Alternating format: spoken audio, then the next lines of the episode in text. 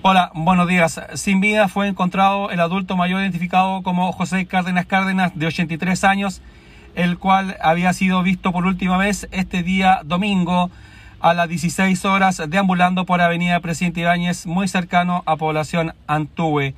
Desde hace dos días se había activado la búsqueda de don José Cárdenas Cárdenas a través de carabineros, a través de bomberos, a través también del equipo Tronsar Chile y es esta mañana que se ha encontrado a un costado del aeródromo La Paloma Marcel Marchand Binder el cuerpo sin vida de este adulto mayor.